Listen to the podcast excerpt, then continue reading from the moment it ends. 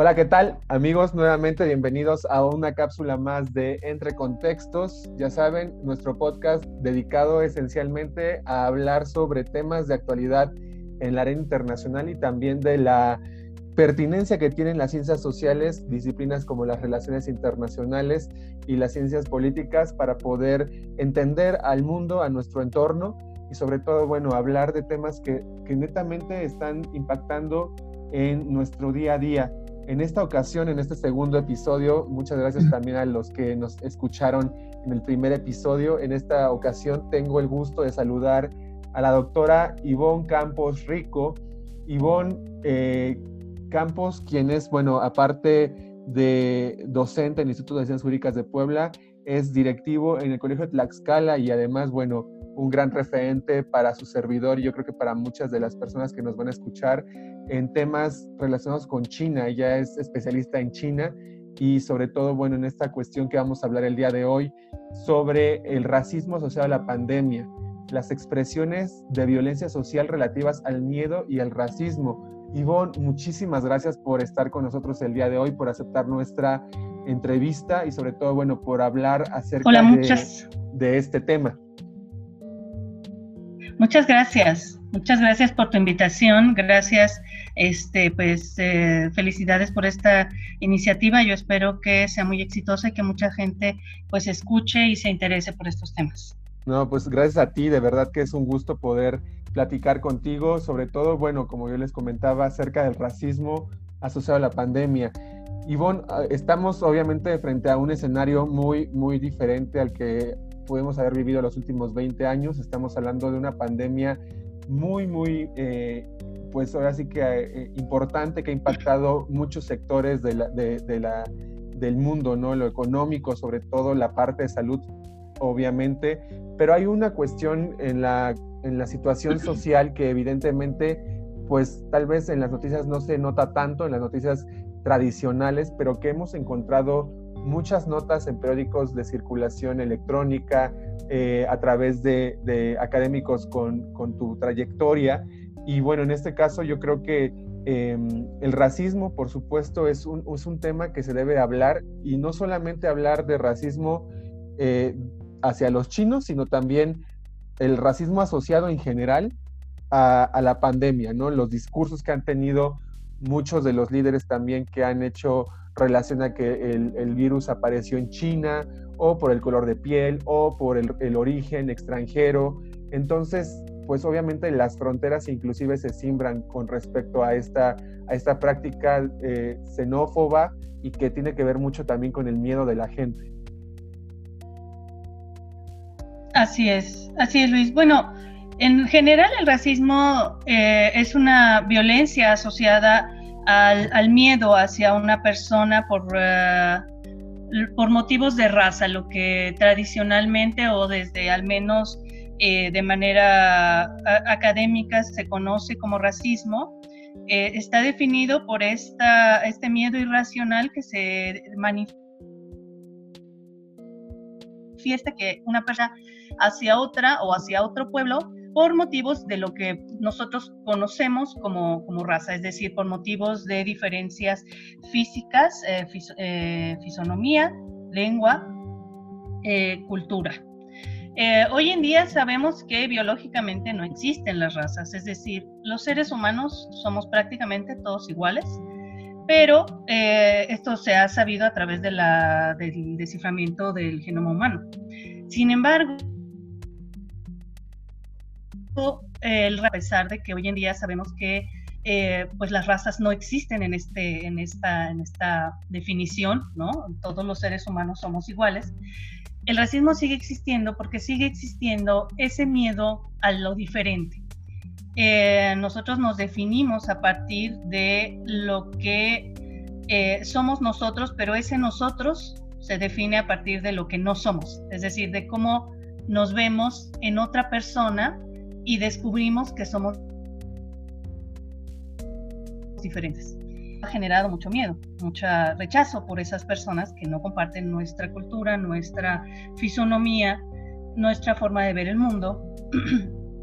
y en este sentido, pues eh, es uno de los miedos con los que la humanidad ha convivido durante siglos, ¿no?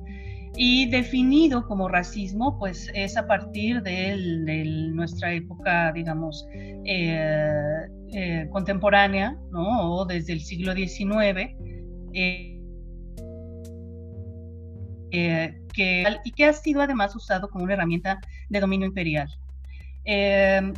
desafortunadamente, como miedo, se activa con otros miedos eh, que em, aparecen cuando nosotros ah, descubrimos que tenemos una alta vulnerabilidad como humanidad, como sociedad.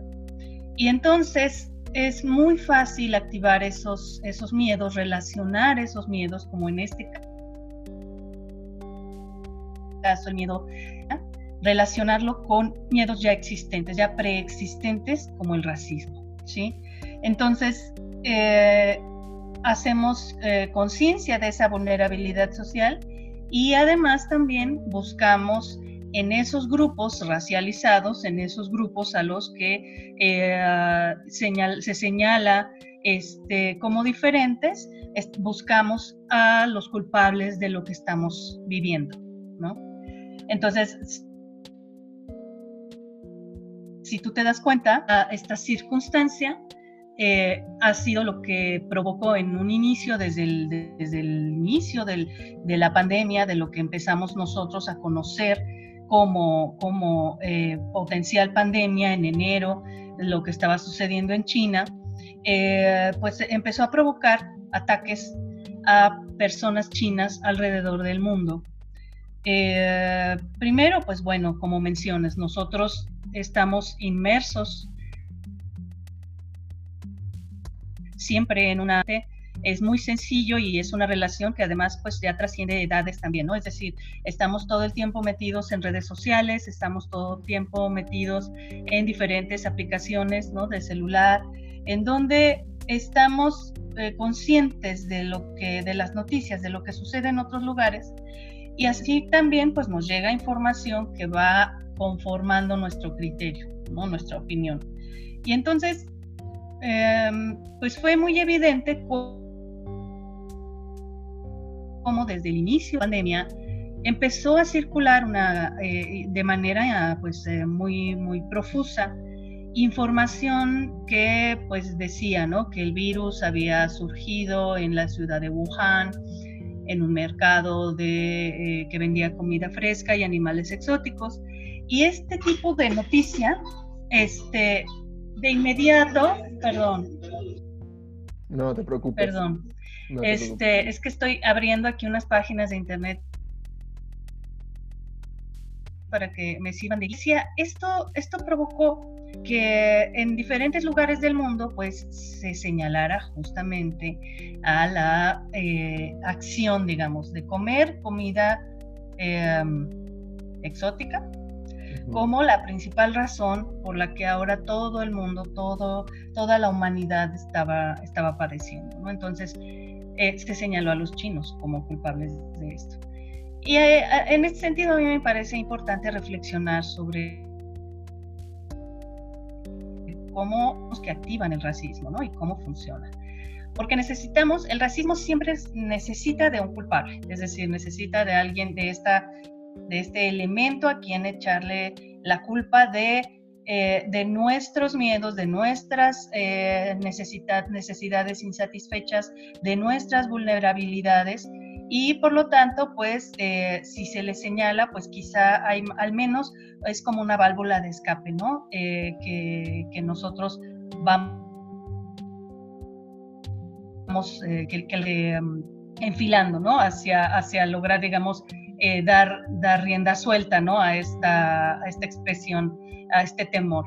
Sin embargo, con eso también pues viene asociado una serie de este, inexactitudes, lo que hoy llamamos fake news, ¿no? Que nos hacen creer firmemente que algo sucedió, eh, que fue lo que, eh, digamos, expuso al mundo a la enfermedad, en este caso eh, la, la o ingestión de animales exóticos en el mercado de comida fresca de Wuhan. Y entonces eso es lo que ha vulnerabilizado a la humanidad entera. ¿no? Eh, a, mí me, a mí me llama mucho la atención esto porque una cosa es, digamos, cómo empieza esta, esta, a, generalizarse esta opinión sin que necesariamente haya una comprobación científica de que esto sucedió así. Después empezaron a surgir otras, no había sido sembrado, creado en un laboratorio, etcétera. Pero lo que no ha desaparecido es esta percepción de, del virus chino, ¿no? El mismo Donald Trump lo mencionó así, el virus chino. Y esta, esta asociación de, de hechos eh, se convirtió muy, eh, muy, muy pronto, pasó de las menciones a los ataques físicos. Y entonces podemos ver eh, numerosas notas de periódico, tanto en Estados Unidos, eh, cadenas de televisión de circulación nacional e internacional como CNN, etcétera, cómo empezaron a dar cuenta de que habitantes de los Estados Unidos, ya sea eh, nacionalizados o descendientes de chinos o de japoneses, de asiáticos, normalmente de naciones de Asia del Este, que habían ya sea nacido en Estados Unidos o personas que habían migrado recientemente a Estados Unidos, habían sido eh, o estaban siendo víctimas de ataques xenófobos. Es decir, de estos ataques titular de extranjeros, eh, en este caso, como digo, eh, asiáticos de, de, la zona este. Y entonces lo que estamos viendo ya pues es el paso de las menciones en Facebook, de lo que dice la gente, a las acciones físicas. Las personas atacando físicamente a este, eh, personas de supuesto origen asiático, este, a quienes se identifica solamente por su fisonomía. Estamos seguros ¿no? de que sean o chinos o japoneses, eh, pero hay una... Ah, este, estos ataques racistas surgen o suceden por el simple hecho de responder a una percepción que se activa a partir de lo que se juzga solo por la fisonomía de una persona. Ser diferentes, ¿no? Por el miedo, como estabas comentando. De hecho, en el país yo veía una nota que, que decía que una chica, una universitaria que había sido adoptada por dos españoles eh, en China, pues recibía ataques, ataques racistas porque tenía, tenía los ojos rasgados, pero pues la, niña no se identificaba como china, se identificaba como española. Y entonces ahí podemos hacer una relación muy, muy eh, concordante con lo que tú nos estás comentando, que por, la, por las características físicas o si en dado caso fuera por la cultura o por la lengua, pues evidentemente existirían este tipo de ataques porque ahí es donde también los medios de comunicación, los líderes, como tú ya lo mencionas, Donald Trump en su momento habló acerca del virus chino, pues obviamente se estigmatiza ¿no? el origen del, del, virus o de la pandemia y se relaciona directamente con, con un grupo social con ciertas características. Aquí me viene a la, mente un poco también, Ivonne, con respecto a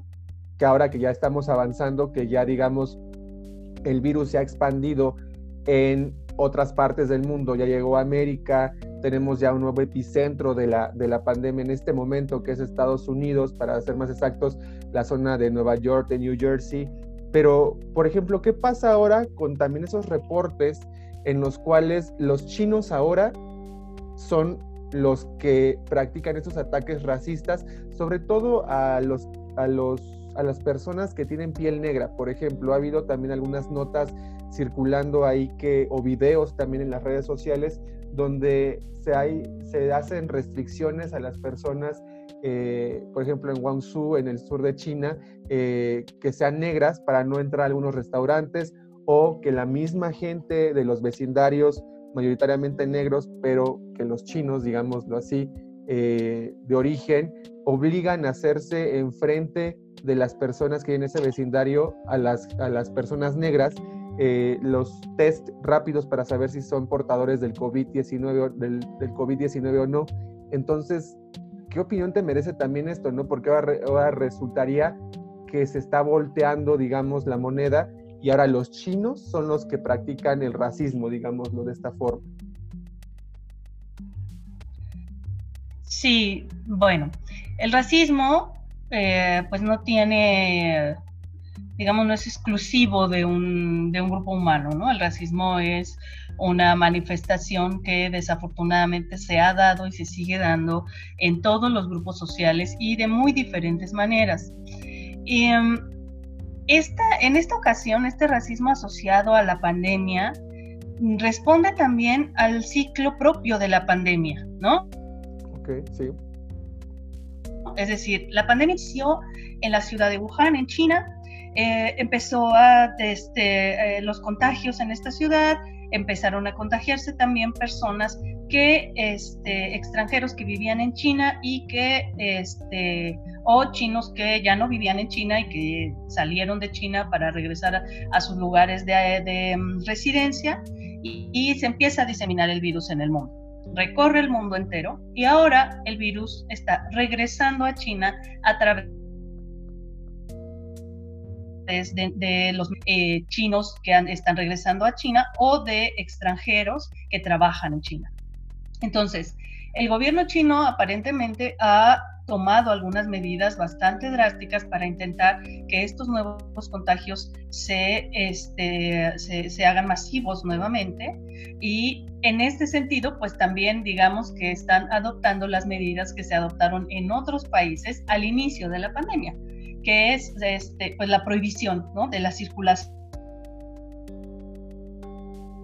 de ciertas, bien, eh, aparentemente se ha prohibido también la entrada de ciertos extranjeros, pero también están sucediendo algunos eventos que este, al menos en los medios eh, eh, oficiales o no, no oficiales, sino más bien en los medios este, digitales que yo he podido consultar, efectivamente ha habido algunas reacciones bastante negativas por parte de eh, un par o no sé, algunos eh, migrantes africanos en, el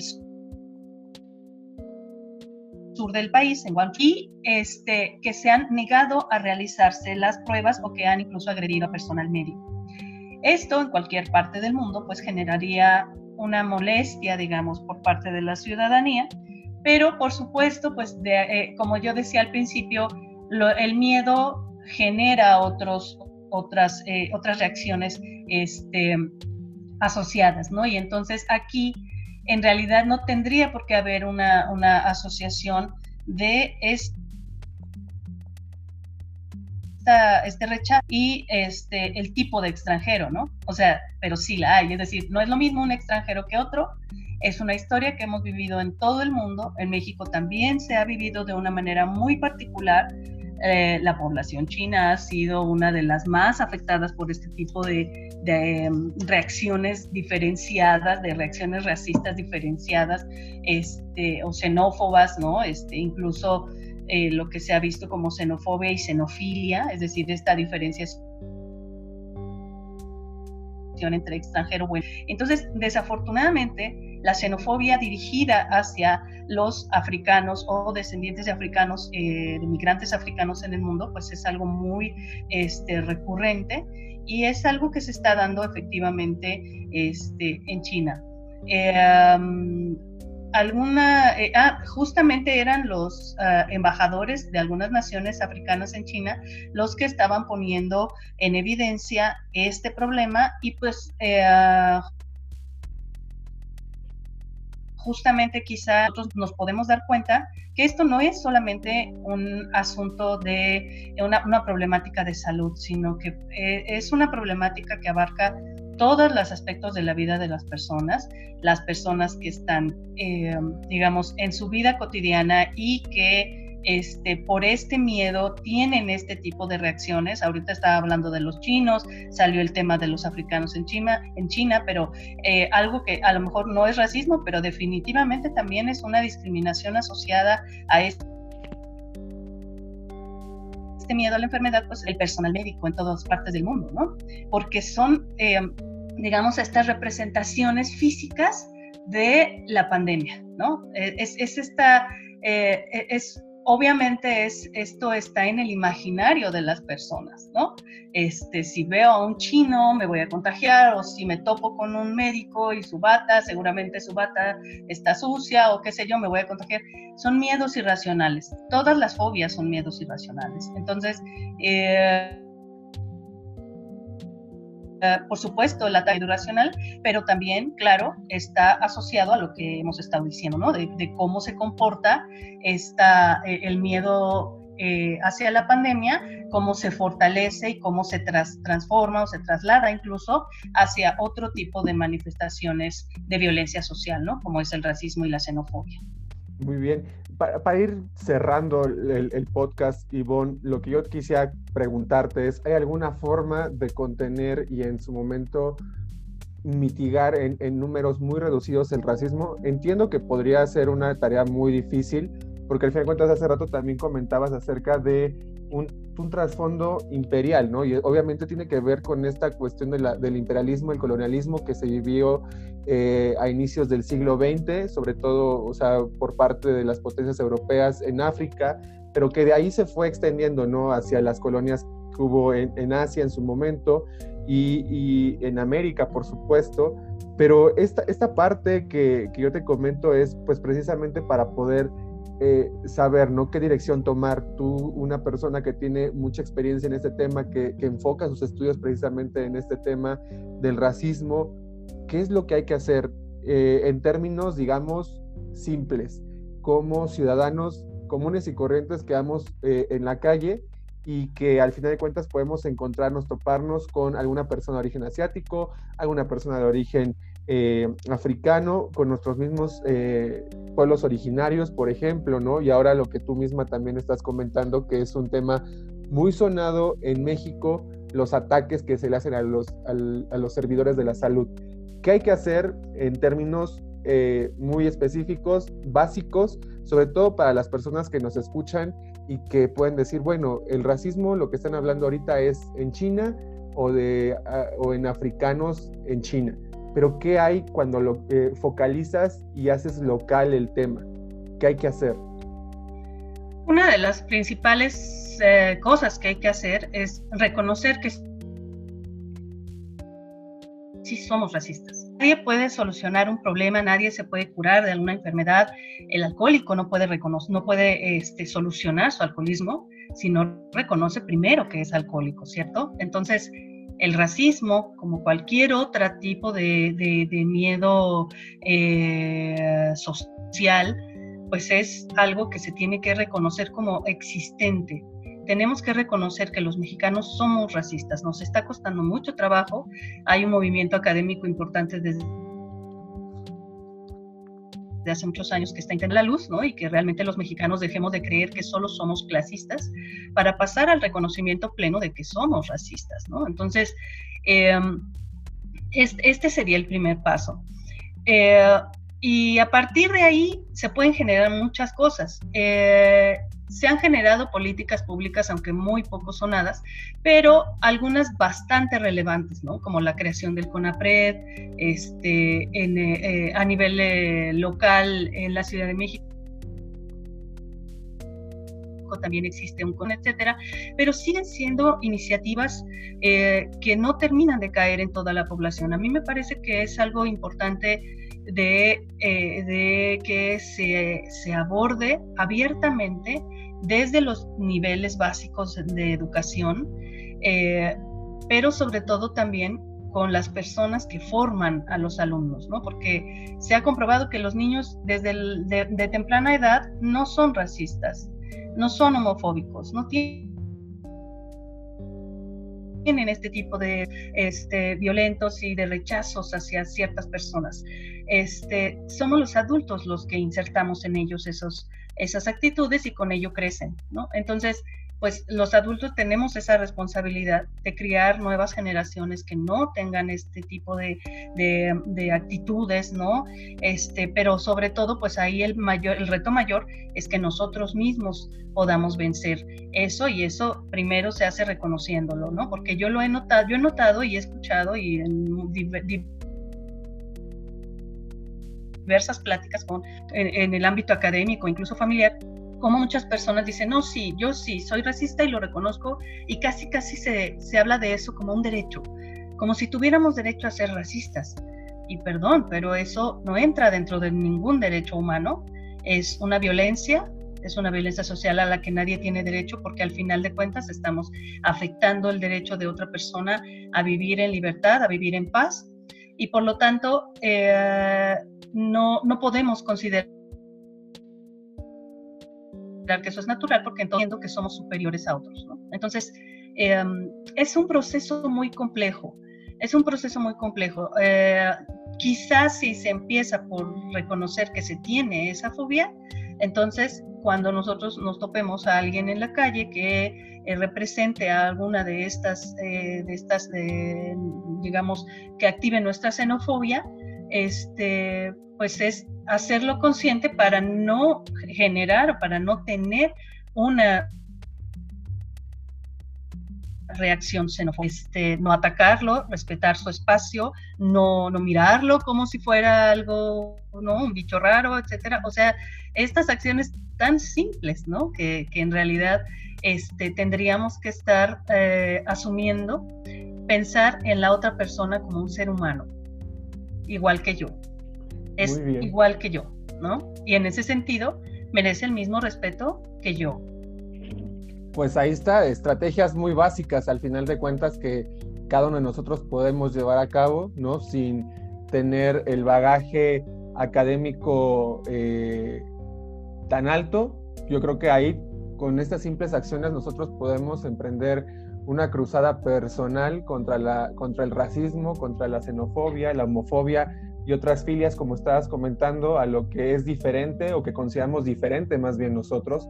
Y como personas dentro de un país tan diverso eh, eh, como México, pues evidentemente necesitamos tener un cambio de perspectiva.